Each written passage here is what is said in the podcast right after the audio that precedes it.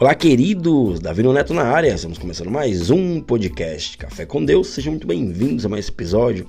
Vou trazer relevância, edificação e restauração para a tua vida. O tema de hoje, que eu coloquei como características de vencedor.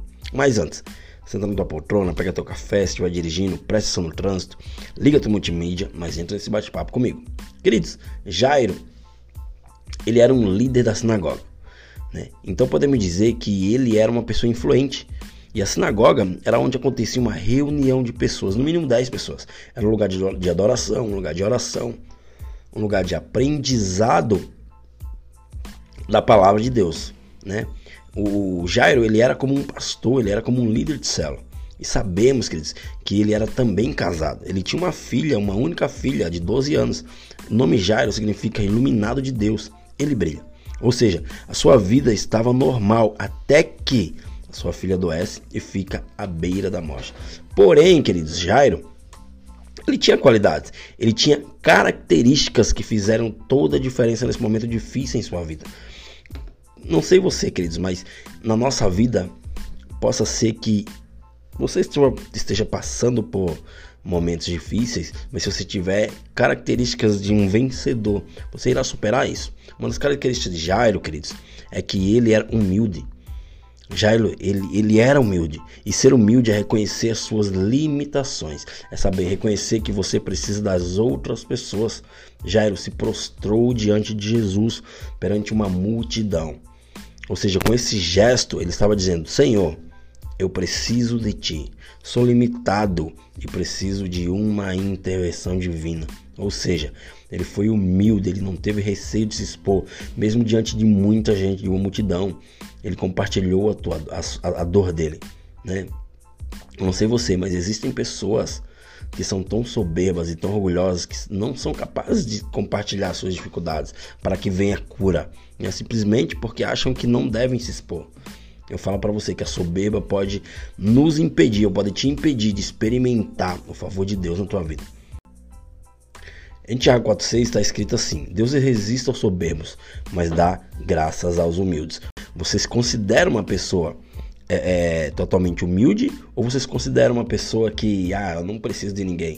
Se você é, é, é dessa segunda pessoa que eu falei, que não precisa de ninguém, você vai cair logo logo, ou seja, você não vai alcançar seus objetivos, o teu processo vai continuar, continuar até você passar nessa prova.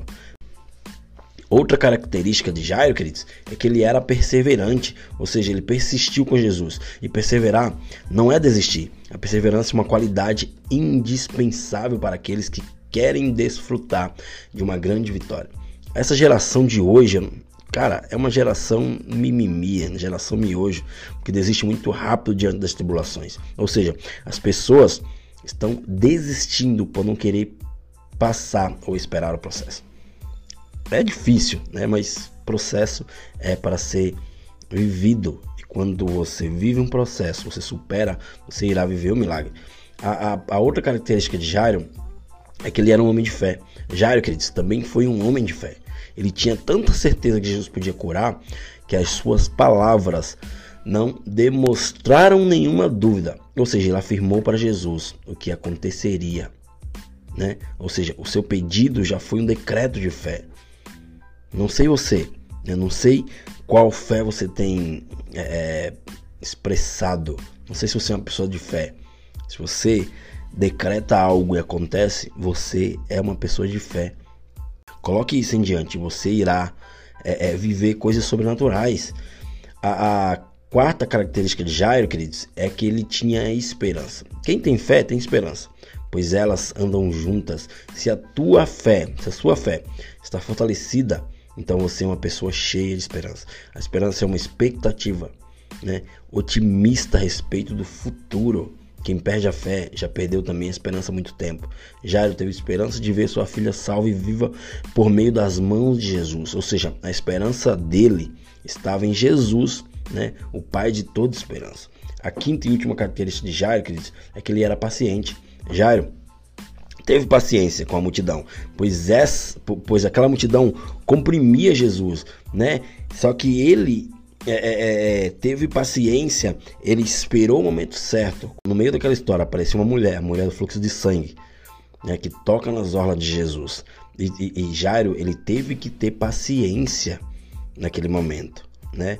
Ele teve que ter paciência naquele momento com aquela mulher, com aquela multidão, com os da sua casa, que além de trazer uma triste notícia ainda, o criticaram. É, eles chegaram e falaram, cara, deixa Jesus, deixa o mestre para lá, porque tua filha está morta. Ou seja, foi a paciência de Jário que o fez experimentar milagres no meio do caminho. Ou seja, não sei qual é o teu nível de fé, não sei qual é o teu nível de esperança, não sei qual é o teu nível de paciência, não sei qual é o teu nível de perseverança. Se você se encaixa nessas características, saiba que essas são características de vencedor. Você precisa só pôr em prática para chegar aonde você quer chegar. Se espelhe, né, nessas características. Se espelhe, né, seja perseverante, seja humilde, tenha fé, tenha esperança e seja paciente. Você irá chegar ao lugar desejado. Beleza, queridos? Até o próximo episódio e valeu!